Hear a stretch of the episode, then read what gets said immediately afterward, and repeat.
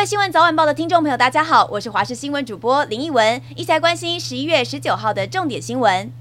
美国流行天后泰勒斯前天在巴西里约办巡回演唱会，却发生二十三岁的女粉丝安娜演唱会看到一半突然晕倒，心脏骤停，送医之后不治。泰勒斯在 Instagram 上写了一张手写信来哀悼粉丝殒命，信上写着：“年轻漂亮的粉丝安娜正逢青春年华却丧命，她为此深感失落，希望将她的悲伤难过转达给粉丝的亲友。”而巴西目前正值南半球夏天，当天的体育馆内温度高达摄氏三十七点八度，许多台。台下的观众感到身体不适，而泰勒斯也一度停止演出，让工作人员送矿泉水给粉丝。当地的媒体指出，主办单位关闭场内通风，而且禁止观众携带水壶入场。这起人命损失，主办单位难辞其咎。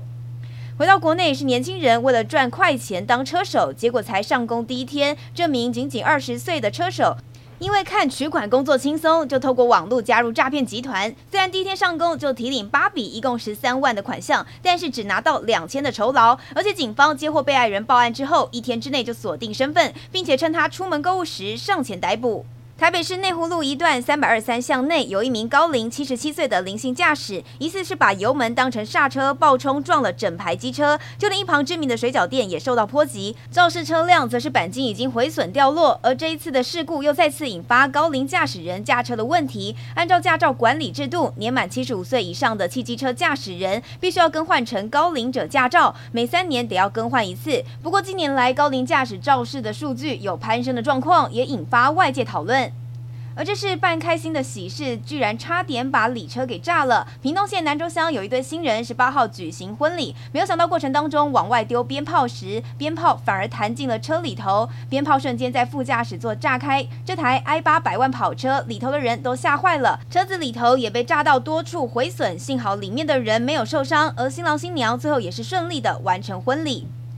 在关心的是，今天凌晨，卫福部口腔健康司长赖向华在住家被他的妻子发现身体冰冷，失去了呼吸心跳。经过抢救之后，还是宣告不治，享年五十六岁。死因研判是因为天气冷引发了急性心肌梗塞。根据了解，赖向华司长本身没有任何的慢性疾病或是身体不适的症状。十九号凌晨被妻子发现身体冰冷，尽管女儿赶紧施予 CPR 并且通报一一九，但是还是回天乏术。而对此，医师提醒，有一半的人在心肌梗塞前不会有胸闷、胸痛的症状，反而是在一个月前，如果出现七大警讯，像是曾经胃痛、肩膀疼痛、呼吸急促等等的症状，并且持续五分钟以上，表示血管正在慢慢的堵塞，需要特别注意身体状况。最后来关心天气，今天受到强烈大陆冷气团的影响，虽然清晨各地的气温偏低，但是白天起冷空气减弱，气温逐步的回升。北部以及东半部高温二十二到二十四度，中南部可以来到二十五、二十六度。各地日夜温差大，请留意温度的变化，并且适时的调整穿着。而天气方面，由于环境偏干，各地皆为晴朗稳定的天气。